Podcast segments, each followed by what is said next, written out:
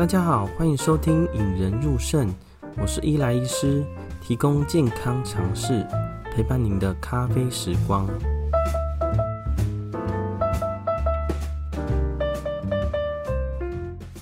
呃，今天想要跟大家分享一个伪命题呀、啊，标题是“如果得了新冠肺炎”，那这个这个标题的题目呢，其实有点像去年大学指考啦。如果我有个冰箱，这个题目，哦，不过这个题目在现在的疫情呢，当然是比较呃应景。那今天呢，我会来谈谈说，如果得了新冠肺炎呢，病人本身呢，跟家属要如何去面对，跟旁边的人应该如何协助他呢？那当然，这个呃，如果得了新冠肺炎，这个新冠肺炎的这个疾病呢，其实也可以替换成其他的重大疾病啦。呃，例如啊，呃，患癌症啊，洗肾啊，或是到得到一个重大疾病可能出现的心理变化，跟其他好友如何从中协助呢？那先跟大家分享一下，当时为什么会想要呃谈到这个主题啦？哦，因为前阵子有一个病人呐、啊，就是需要洗肾呐，哦，他是一个七十几岁的一个阿伯。哦，他被他四十岁的儿子带进诊间呐。哦，那带进诊间的时候，呃，儿儿子比较高大，那个阿伯比较矮小了吼。带进诊间的时候，阿伯的头都低低的。然后一进来以后呢，呃，坐坐下来没多久，他儿子就说：“呃，医师，我跟你说吼，我爸吼，他怎么了？怎么了？以前糖尿病啊，高血压都不控制啦，自己乱买一堆药物来吃啊。”啊，吃了一些问题呢，也不好好控制身体啊，叫他不喝酒也都不好好控制啊。然后呢，呃，病人那个阿伯，病人本人也在那很生气的在自清，有啦，我有好好吃药啊，我有什么什么什么。然后家属就在我面前，就是直接又在数落一下他的爸爸。我说啊，你是不是又买什么电台的药啊？又买什么来吃啊？那这个部分呢，就是其实，在病人本身已经罹患了一个很重大的疾病，当然他自己很多很多不保养了吼。但是呢，他当下呢，其实是一个呃情绪，第一个要面对自己疾病，第二个要面对自己的家人，最亲爱的家人带他来，但是非常非常关心他的家人呐，吼才会数落他。好，不过在他数落以后，阿北就直接在诊间直接流下眼泪。我嘛不是啦，我都是安诺安诺安诺。他就是说，我不想，我也想要好好控制啊。可是我也喜欢喝酒啊。我的，我觉得吃这些药都不好啊。但是我听到电台或隔壁邻居跟我讲说，哎，这个 A 药物很好，然后他就去买了 A 药物这样子。然后在整场之中呢，其实就看到儿子跟病人本人那个阿伯两个人就在那里互相角力啦。哦，一个。要一直直说他，就是因为你自己不好好控制才，嗯，肾脏坏掉，然后导致他们也要呃跟他一起帮助他一些东西。那阿北自己本身也愧疚，也要为自己自清呐。吼，那这个这个病人呢，就是到最后呢，但最后也是进展到洗肾了啦。吼，因为毒素实在实在太高了。那他事后呢，跟他儿子也是两个都和好了。但是在这个呃。面对重大疾病的过程之中呢，其实他们两个互相指责、互相谩骂，其实都对两个人都有一些伤害。那但最后呢，我会跟大家分享说，他们两个之中最后接下来的故事啦。那套换在现在呢，就是大家还记得新冠疫情当时爆发出来的时候嘛？哈，呃，我们说狮子会的会长好了，我们说狮子王，然后狮子王被千夫所指啦。就是大家都全台湾都在骂他，说：“哦，你这样子怎么还可以一直跑去那边，然后散步啊，然后去其他地方，就是自己得病，然后明明就在疫情的当下，你要到处跑了哦。哦，但大家都会很指责他。其实啊，大家也忽略了，然后新冠肺炎患者本身也是病人呐。哦，狮子王也是病人。哦，我们并不是要帮他开脱，说狮子王做这些事情是对的。”而是呢，其实疾病本身没有色彩啦，但是呢，人往往会用有色的眼光去看这个疾病。哦，最常见就是艾滋病啦。吼，艾滋病呢，其实是我医护人员也是很戒慎恐惧。但是呢，大家会对于已经染病的例如说感染新冠肺炎的啊，感染艾滋病的，用非常非常严厉的眼光，或者比较事后诸葛的法官的论点去评判他们啊。那这个台湾过来呢，假如以我自己，我们自己是医护人员嘛，其实本身就是高风险族群啊。哦，高风险族群本身也有可能会染病。哦，大家都很害怕，最害怕的是什么？我自己染病了，那带给家人，或假如我自己染病带给邻居，甚至现在呢，其实本身医护人员就有部分被歧视了。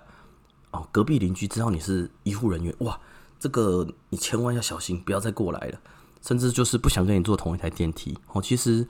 呃，医护人员或多或少面临这个处境啊。他觉得你在医院工作，本身会接触到那些染疫的人，无论有没有接触啦，吼，就是都会有这个感觉。所以呢，在这一集中呢，会试着将呃医疗过程呢跟心情变化掺杂在一起，哦，尝试用一个旁观者的角度呢去以正视听啦，吼，就是呃，我会先跟大家分享说，假如说。你得到新冠肺炎或你得到重大疾病的时候呢，你的心里会出现怎么样的变化？那自己或者旁边的人应该怎么帮助你或怎么调试呢？我觉得这是一个蛮有趣的尝试啦。哦，当然我不是一个精神科医师，我也不是心理师，但是就我们现在面对很多洗肾的啊，或得到重大疾病的病人们，其实都会有这个需求，或者在这个心理变化。那假如呢，有旁边的人可以好好帮他，或者不要加重他的心理负担，那其实呢，很多病人呢，除了生理会改善以外，心理状态也会获得很大的支持的。那我们一起来听听吧。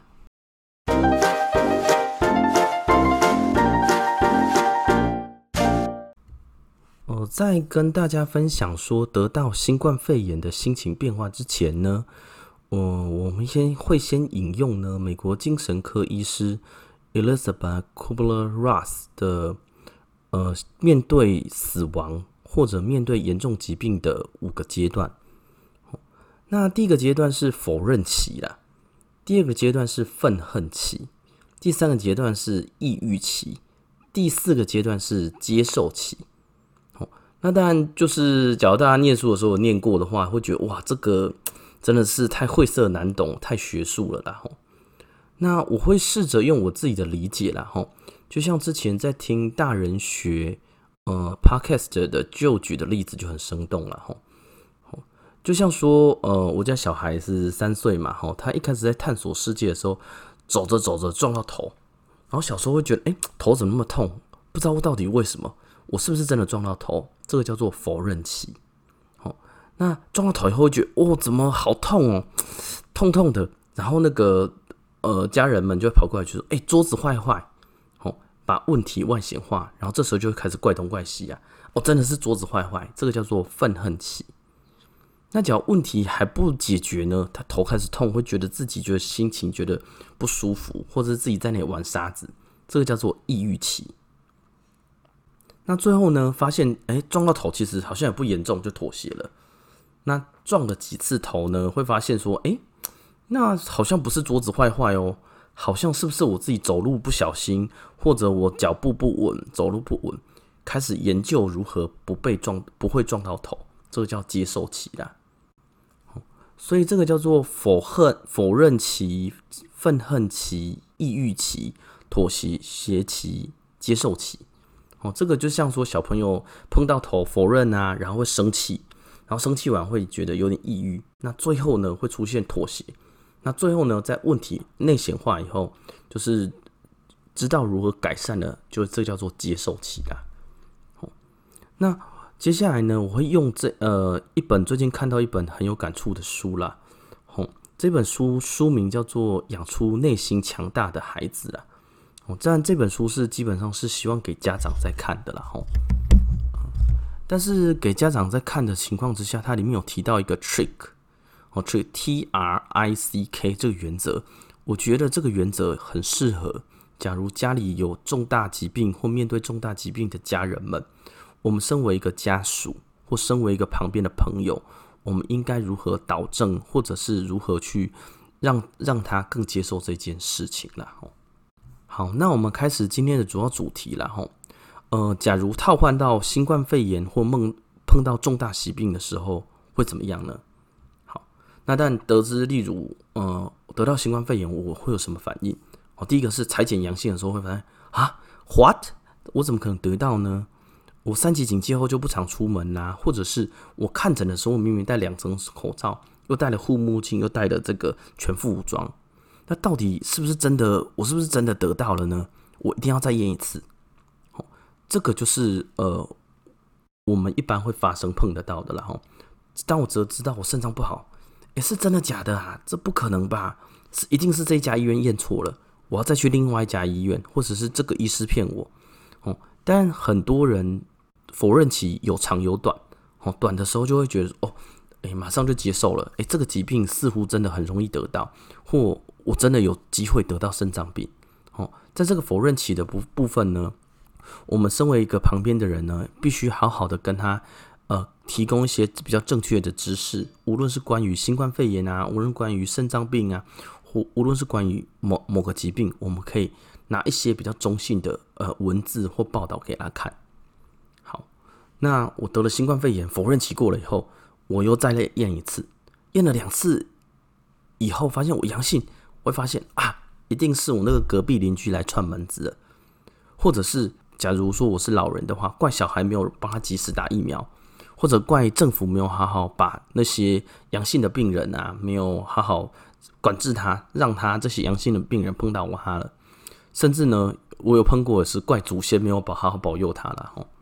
这个时候他就开始开始怪东怪西，那比较严重的，就像之前新闻中双和医院的那个确诊者，人确诊然后不愿意配合治疗，甚至拿刀砍伤了护理人员。其实那时候医护界其实是非常非常生气的啦。好，我们都知道确诊的时候每个人会出现愤恨期，但是在愤恨期的时候出现攻击行为，甚至造成人家的身体或职业生涯的伤害，其实这个是蛮严重的啦。吼。那个护理师最后可能要复健，甚至有可能职业生涯就直接报销了啦吼。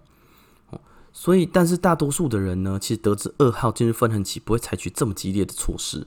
但是有一些会出现一些言语暴力或比较激激进的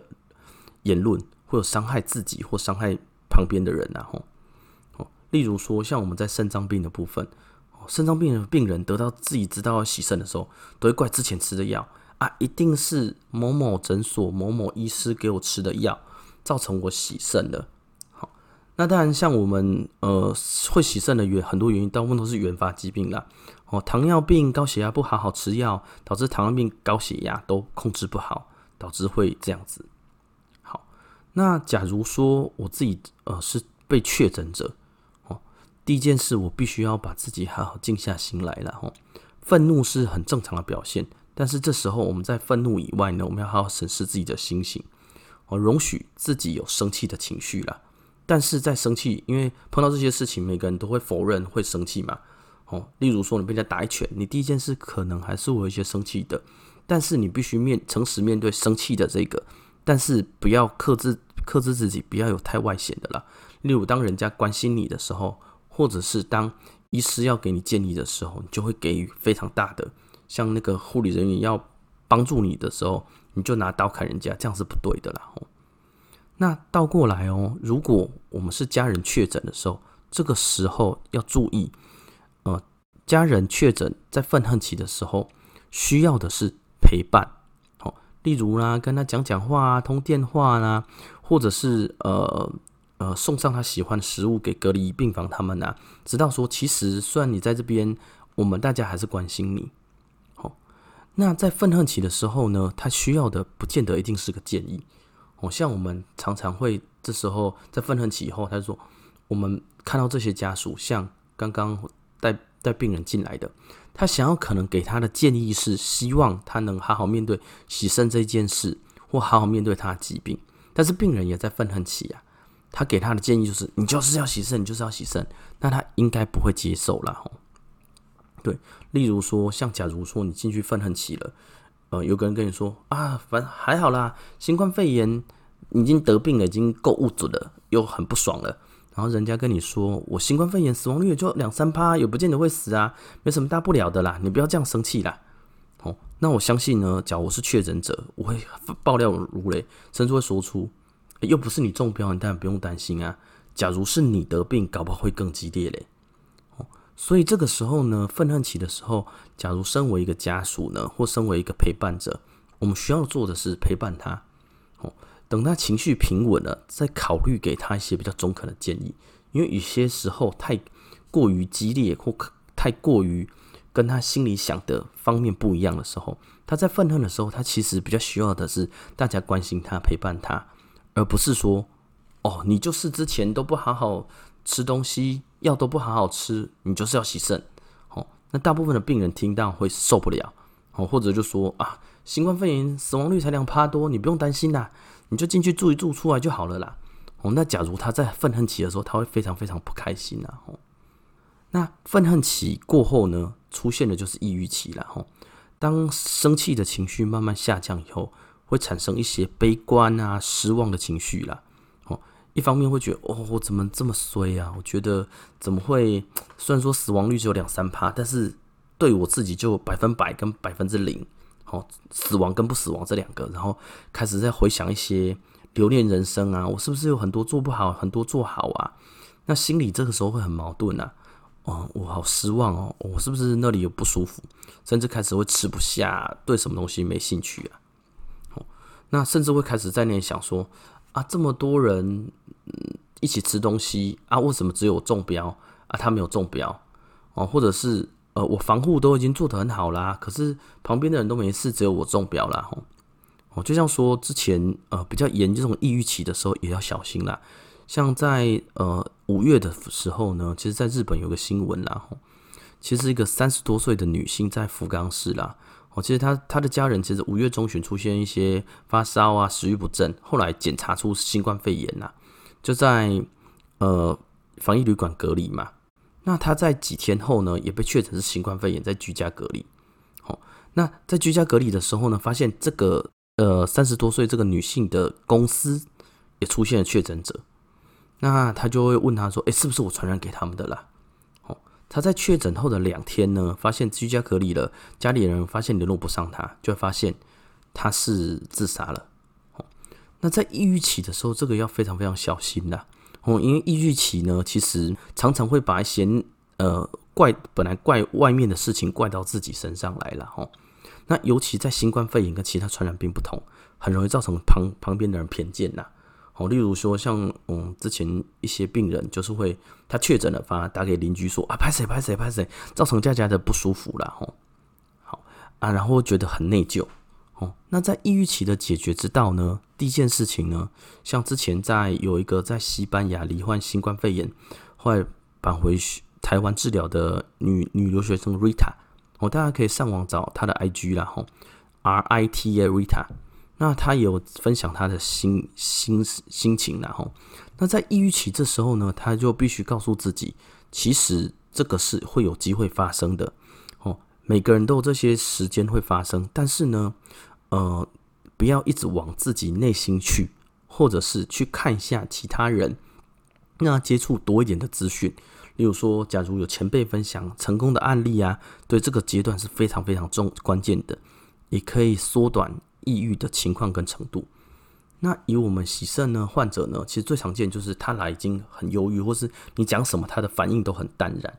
那这时候呢，我们需要做的，除了我们医师讲，我们通常会让肾友们，就是已经洗肾的一些朋友，哦，已经洗肾后去跟他们聊天，哦，因为大部分的有洗肾的人呢，都会经过抑郁期这个，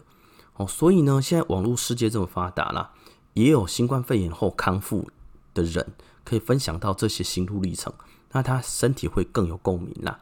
哦，假如说，呃，你身边有因为新冠肺炎啊进入抑郁期的朋友们，其实可以尝试给传给他一些成功的案例或这些人之后跟大家分享的心情啦。那在抑郁期之后呢，会出现的叫做妥协期。妥协期呢，就是心情稍微平复了。没有生气，也没有忧郁了，终于好好可以面对自己是一个新冠肺炎病人的病人角色了。那这个时候，假如是我，我就会好好去，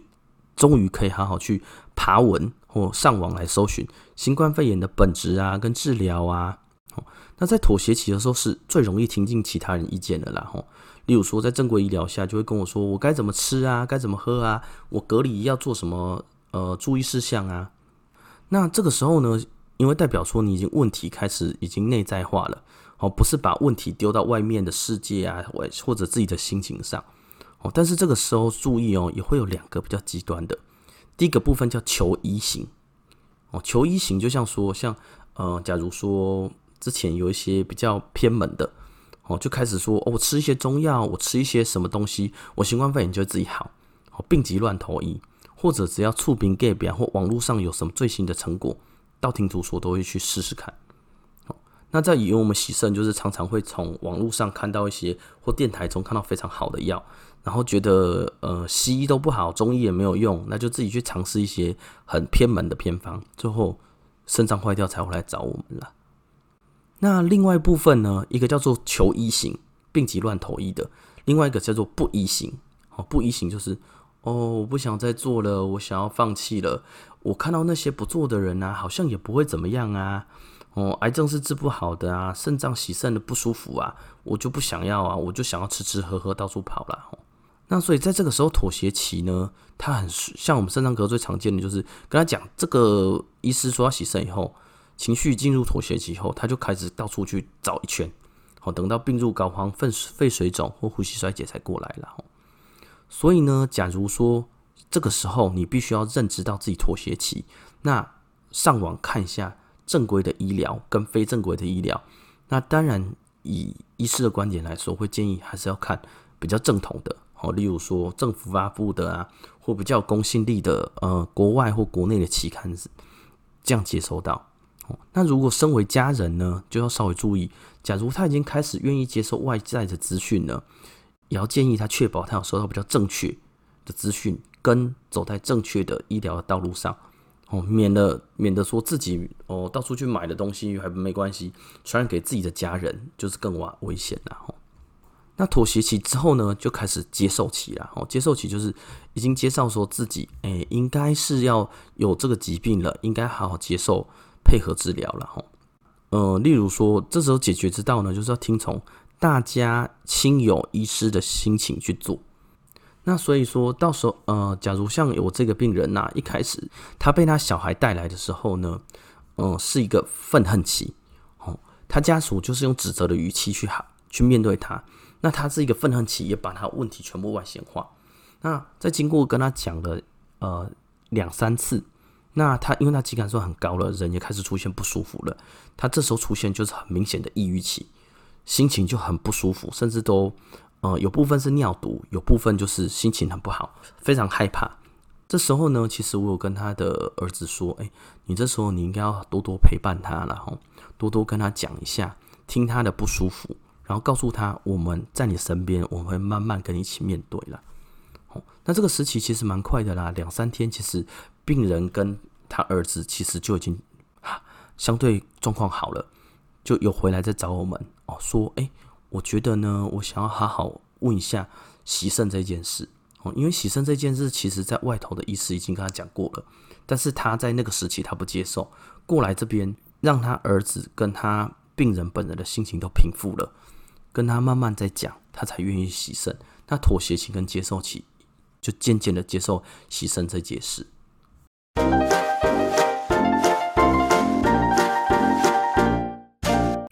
呃，今天跟大家分享啊，如果得了新冠肺炎，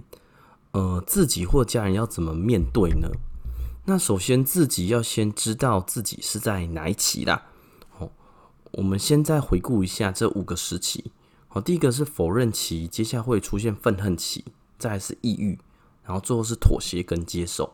哦那必须要知道自己是在哪一期啊？一开始你呃不接受这件事，出现一些生气的情绪是正常的，好好面对自己心情，这样就够了。那再来呢，心中有很多小对话，告诉自己啊，是不是哪里做不好啊什么的。那这时候你必须要告诉自己，就是这些是没有必要的，而是要把我们的问题重新回复到疾病本身。好，例如说新冠肺炎本身应该怎么做治疗，呃，怎么做隔离。好，那接下来才会快速进入妥协期跟接受期啦。那我们在陪伴者或是家人的角色呢，在前三个时期呢，否认期、愤恨期、抑郁期的时候，其实我们主要是要给予陪伴，我告诉他我们一直在旁边，或者让他不要做太激进的事情，例如拿刀去砍人啊，例如去放火啊，例如去做一些伤害自己的行为。嗯，最后呢，我要跟大家分享呢，我看那一本书，一本书叫做《养出内心强大的孩子》。他这一本书呢，其实是一个美国的一个呃一个顶尖的学者写的啦。那其中有一些可以借鉴的原则呢，其实我觉得我看完呢，也可以应用在今天的这个主题上面了。哦，那他这个原则呢，它的简写叫做 TRICK，就是 T R I C K 啦。吼，呃，T 就是 Trust，R 就是 Respect，I 就是 Independence，C 就是 Collaboration。K 就是 kindness 哦，那 trust 就是相信呐吼，或是信任。那 respect 就是尊重嘛。那 I 的 independence 就是独立，collaboration 就是呃大家合作，kindness 就是善良或者可以说是同理心啦。哦，那我觉得需要秉持这五个原则呢，以一个陪伴者的角度去呃陪伴他会最好的。好，例如说第一个 trust，好，给予他。在妥协期之后呢，提供他正确的知识，确保他知道这些知识，然后给予他呃病人或者给予病人家里的人去足够的信任去做决定。哦，不要说就是现在常常会看到大家有听过呃医病共享决策啦，吼，就是医生跟病人一起共享决策。虽然这在洗肾这件事我们常常做，但是实际上呢，常常在做的是家属。哦，家属说。我决定要给你洗肾，我决定不给你洗肾，其实都是家属决定了。呃，病人不见得他没有决定、没决定的想法，但是他会听他儿子、听他女儿或听他亲近的人。哦，但是呢，我们一般会建议病人都了解了这些事情，他够了解这些事，会要希望家属给病人够有够大的信任去做决定了。哦，例如说，我们最后会问阿北说：“哎，阿北。”假如这样子，你到底想不想洗肾？哦，你不洗你会怎样？你洗了会怎样？你的生活模式会怎么样？那你自己到底想不想洗？哦，那必须呃陪伴的人要给予足够的信任的。那第二个是 respect 尊重哦。那 respect 我觉得跟第三个 independence 可以一起说了哈。哦，那尊重呢？病人是一个独立的个体啦。哦，呃，我们尊重他的决定，尊重他本人。例如说，像现在用一个最行的，要不要打疫苗？哦，呃，像我们这一代或者是年轻一点的，呃，像我们医护算是已经打完疫苗的了哈。很多工作人口现在都还没办法打疫苗了，他们会有时候会告诉长辈们要去打，然后长辈们又自己接受的媒体自己的看法，又决定不打。哦，这个时候呢，假如你能提供一个正确的知识以后，他依然还是决定我不打，那就必须要把他的后果告诉他。哦，尊重病人是个独立个体啦，然后尊重他所做的决定。哦，那像我们呃，以我自个人为例啦，吼，有些洗肾病人哦，呃，我们医师的角度会建议洗肾病人还是要实打疫苗，哦，因为疫苗，诶，不实打的死亡率太高了，哦，不实打一旦真的中标，可能四分之一就会死亡啊，哦，这是非常非常严重的疾病呐，哦，那实打疫苗呢，到到目前碰过的呃。我们打的疫苗的病人都没有问题，不过呢，基本上不打的也是有零星碰到的。那我的做法是告知他打疫苗的好处跟坏处，跟不施打的风险。那他决定假如不施打呢，我会尊重他哦，因为这是他自己的生命，我们可以给建议哦，以医师端或者家属端可以给建议，但是呢，你必须尊重他自己。我告知他，例如说你不施打，假如说你得了病。那你可能会传染给自己家人，会让你爱的孙子、你的朋友们，甚至你家里的人都一起得病，告告知他这个风险，但是不要威胁他，就告知他一个很正常的一个知识。好，那假如他还是不想打，那我们也要尊重他决定了。那呃，trust、respect、independence 后面是 collaboration 然后就是合作。那必须跟呃陪伴者跟病人说。一起会比自己更好，让他们病人觉得不不孤单，然后不会自己面对一个洗肾，或是不会自己面对得了新冠肺炎，或是不是面对自己面对一个癌症，而是大家一起在面对的。好，当然我相信病人本人的心理压力一定是最大的，但是旁边的人呢，可以聆听，可以陪伴他，让他觉得，哎，我不是一个人在这里孤军奋战了。那最后一个呢，原则是 kindness，好，kindness 就是善良，我们也可以翻成同理心啦。那这件事其实非常重要，吼，呃，无论你提供病人各种建议或各种陪伴，我们的出发点应该是良善的啦，哦，例如说，你只要是为了他的钱，为了他的名，为了什么，那这个出发点不建议啦，吼，那我们会建议说，哎，你是为了他本人好，或为了我们这个这个家里的人好，这是最好的。那当然还要同理心跟换位思考了哈，就是在这个时候呢，你可以换成他的想，换在他的角度呢，他会怎么想？哦，怎么想让他会觉得是最好的？我们怎么做他会觉得说，其实我们有尊重他，也有陪伴他。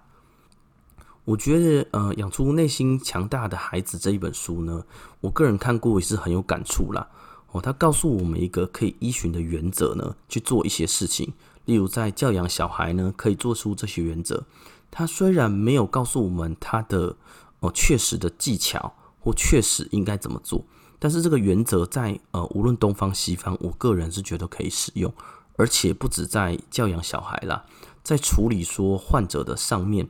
呃，trick 这个原则其实也是非常非常好用的啦。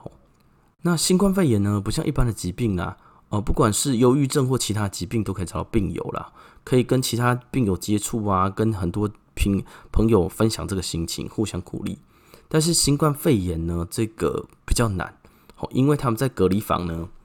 互相隔离，理论上也不能互相接触，或者也不能跟外界人接触了，吼。所以这个会让呃新冠肺炎的确诊者会比一般人还更加孤单呐。嗯，所以呢，假如说身边有确诊者，或你的邻居，或你知道谁可能真的是确诊了，那势必要想，第一个是没有人想要生病啦，哦，没有人想要得到这个疾病，无论他的死亡率多低，也没有人想要得到这个疾病，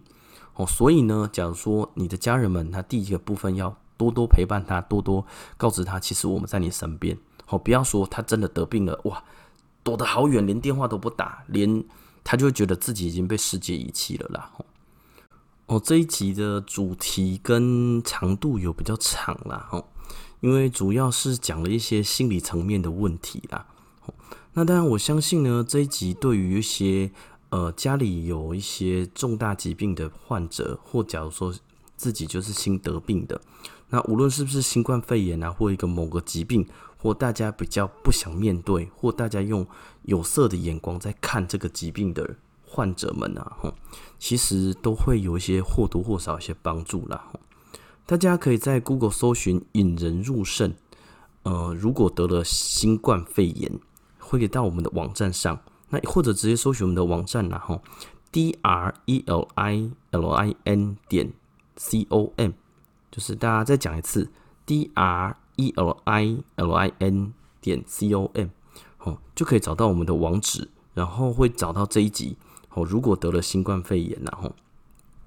那如果身边有这些朋友，或者自己就是这些疾病的呢，或者你觉得这一这一集呢对你有一些帮助呢，可以在 FB 或 IG 转发或 tag 这一集，告诉他们说，哎，其实呃这些方法或者这个原则呢，可能对于有用了。